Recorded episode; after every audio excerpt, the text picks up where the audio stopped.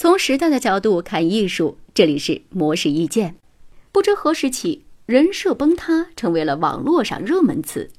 影视剧中角色从好到坏是人设崩塌，原本好形象的明星被扒黑底也是人设崩塌。那么问题来了，什么是人设呢？为什么会出现人设？人设为什么会崩塌？既然会崩塌，那我们还要不要立人设呢？第一，什么是人设？人设即人物设定，它是一种带戏剧感的角色定位，原指动漫人物的外貌特征、性格特点和生活背景。它意味着给人物的调性圈定范围，人物得在设定的轨道内进行表演。简而言之，人设就是标签化的人格。其实，在社交网络发达的今天，作为普通人的我们，也早已开始了自己的表演。你按的每一个发布键，都是一次形象输出。某种形象的帖子多了，就成为了别人眼中你的人设。第二，为什么会出现人设？既然人设的存在由来已久，为什么直到最近人设才在人们的视野当中大行其道呢？这里面有三层逻辑。首先是印象管理。在社交网络十分发达的今天，人与人的相互作用愈发强大。社交媒体赋予了人们展示的自由，即理想自我的释放。大多数人会选择在社交媒体上呈现有利于自我的一面，渴望得到认同，因而人设趋于积极、健康和完美。其次，这是快时代的必然。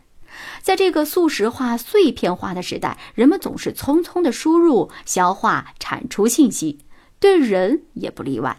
面对复杂的人性，很少人能有充分的时间、耐心以及足够的信息处理能力来解读他人，而总是习惯的将人进行降维打击，变成扁平的人设，比如老干部、吃货等。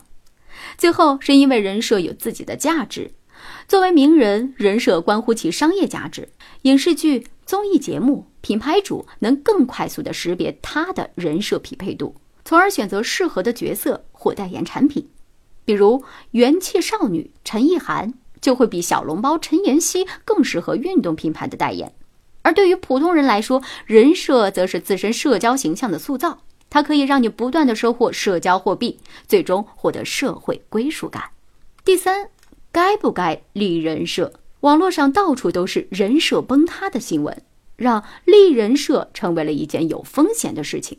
其实立人设本身未必是一件坏事，尤其对于艺术工作者来说，人设立得好、立得久，就足以圈粉无数。不过这一切的前提在于你的人设是真实的、立体的。